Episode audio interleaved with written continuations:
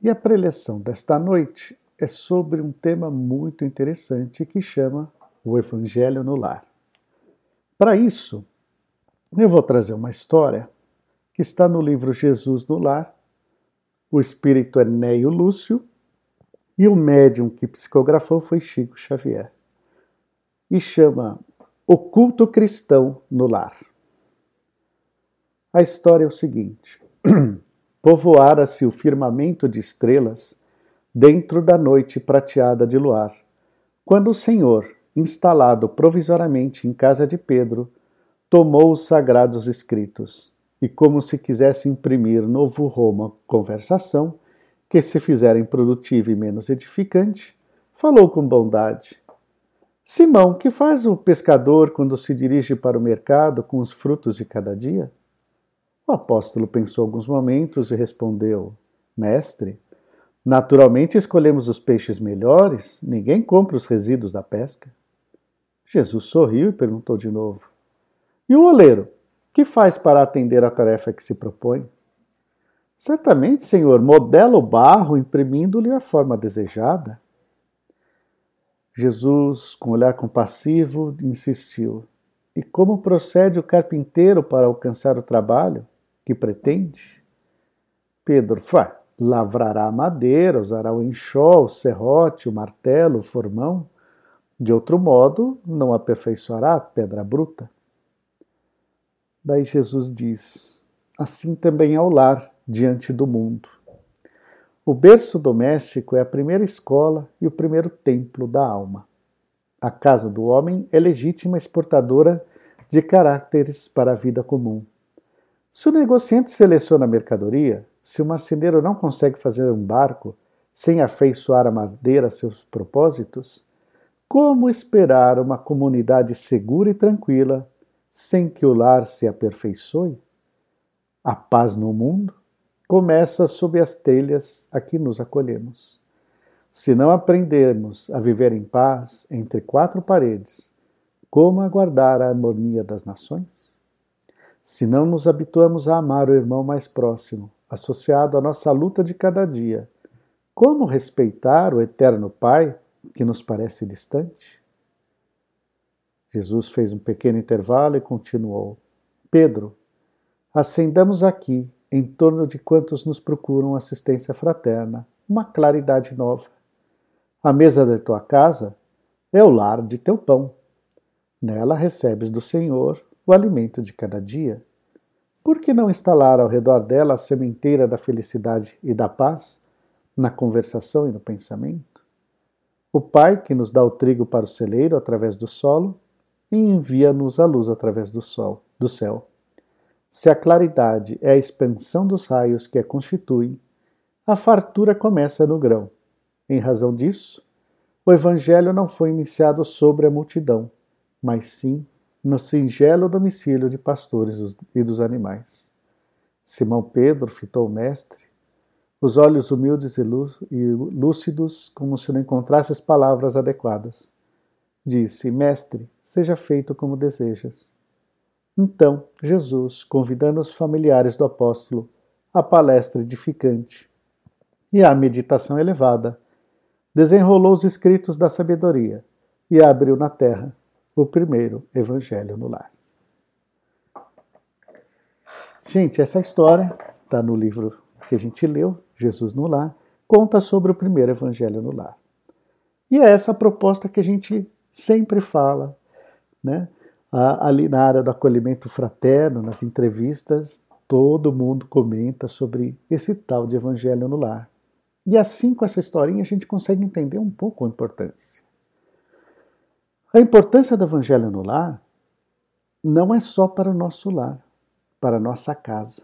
Mas vocês viram que, a partir dele, a gente consegue até expandir essa energia né, para, quem sabe, provocar a paz no mundo que atualmente tanto necessita de paz. Mas vamos lá. Por que é tão importante esse evangelho no lar e como fazer esse evangelho no lar? Não custa nada a gente repetir algumas regras. O Evangelho no Lar é funciona da seguinte forma: escolhemos um dia da semana e um horário. e vamos seguir este dia e horário da semana disciplinadamente. Por exemplo, ah, vamos escolher terças-feiras às 20 horas. Né? Desculpa o pessoal do Pet Pass, é só um exemplo, tá? Então, terças-feiras às 20 horas. Então, toda terça-feira às 20 horas, nós vamos nos reunir como Jesus fez. Abrindo um trecho do Evangelho, fazendo uma leitura sobre ele, conversando com todos os que estão ali, principalmente os familiares, fazendo uma prece elevada, deixando um copo de água para fluidificar. Essencialmente é assim que funciona o Evangelho no lar. E por que a importância do horário, da disciplina do horário? Né? A importância é simples. Vamos lá. Seu mentor, né, seu anjo da guarda, está sempre contigo. Ele sim. Você fez, então, você combinou, terça-feira às 20 horas, vou fazer a primeira vez. Eu fui lá e fiz. Seu mentor falou, nossa, ele cumpriu. Na segunda vez, o mentor querido, ele vai trazer outro amigo espiritual, porque é o seguinte: alimento de espírito bom é prece.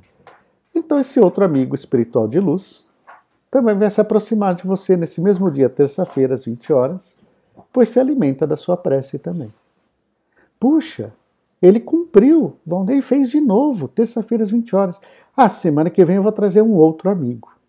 Vai trazendo outro amigo. E assim por diante. A partir do momento que a gente começa a fazer essa disciplina de dia, nossa casa naquele dia vai estar repleto de amigos de luz. Olha que delícia, eu não preciso nem dizer o que isso representa para a sua casa, para o seu lar. Mas, Valnei, é, minha casa, meu lar, eu, eu moro numa kitnet, eu moro nos fundos da casa do, dos meus pais, não importa. O lar é onde você está nem que você more num casebre, não importa, é o seu lar. E ali vai ser é, lotado de espíritos neste momento. E agora eu vou dizer para vocês o seguinte: espíritos de luz têm um defeito. Tem um defeito que quando eles vão embora, eles ainda deixam luz na casa. É, e essa luz maravilhosa, essa luz amorosa permanece. Então, Imagina assim, quanto mais tempo a gente, quanto mais disciplina a gente tem, mais essa luz vai ficar por durante toda a semana. Daí semana seguinte nós refazemos e aquela luz volta e continua impregnado nas paredes, impregnado de toda forma. Então a disciplina do horário é justamente por isso, por a gente combinar exatamente com os espíritos de luz aparecerem na minha casa toda, toda vez, vamos supor, terça-feira às 20 horas. Né? Cada um vai escolher o horário que é melhor para que todos da família participem. Ah, mas meu filho não quer participar, meu marido não quer participar. Não importa, comece você. Né? E a gente conhece cada história de que marido que não queria participar ficava no quarto e a esposa fazia ali na sala sozinha, de tanto ela fazer, teve um dia que ele resolveu sentar no sofá e ela fazia na mesa e ela convidava, vem, não, não, só estou ouvindo. E depois de algum tempo ele resolveu fazer com ela também.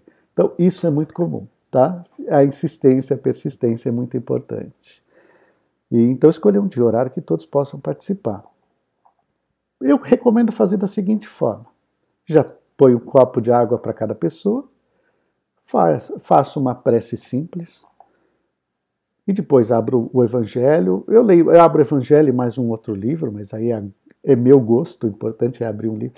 Ah, Ivone, eu não tenho Evangelho, eu tenho só a Bíblia. Serve? Serve. Eu tenho livro de Salmos. Serve? Serve. Não importa.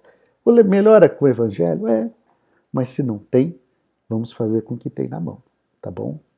Faz a leitura, lê um trecho, comenta o que entendeu, a outra pessoa comenta o que entendeu e assim por diante. Só que é o seguinte, cuidado, que é muito comum nessa fase, assim, ah, caiu sobre perdão aqui, tá vendo?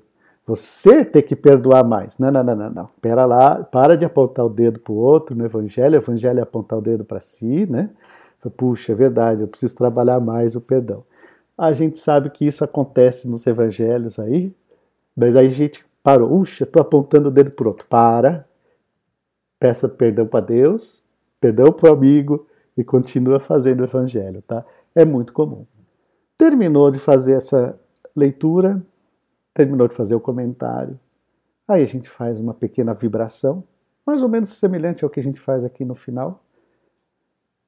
Uma prece de, agradecendo a presença de todos e o copo d'água podemos tomar.